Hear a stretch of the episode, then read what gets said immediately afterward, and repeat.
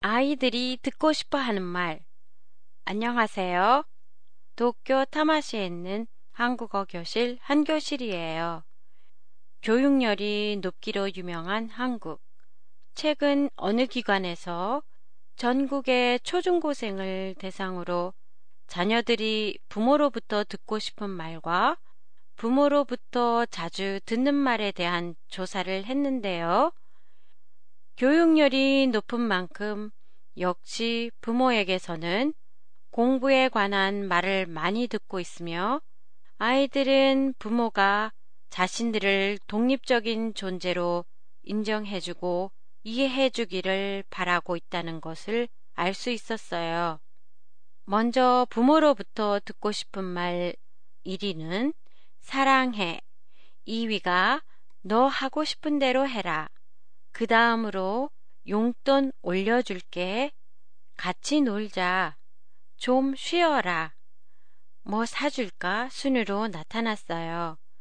사랑해는 한국 드라마에서도 종종 볼 수 있는데요.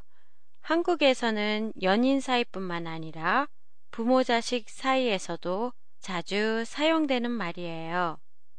반면에 부모로부터 가장 많이 듣는 말은 1순위가 공부 열심히 해라. 게임, 스마트폰, 컴퓨터 그만해라. 친구들과 잘 지내라 순으로 나타났어요.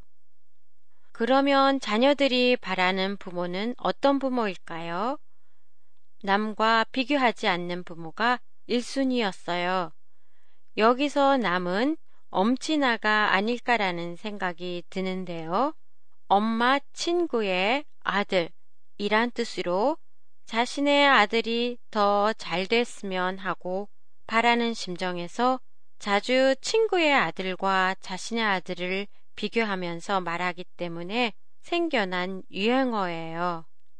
그 외에도 칭찬 잘해주는 부모, 내 말 잘 들어주는 부모, 약속을 잘 지키는 부모였어요.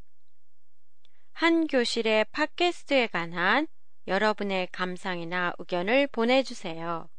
보내주실 때는 한교실닷컴이나 페이스북을 이용하세요. 안녕히 계세요.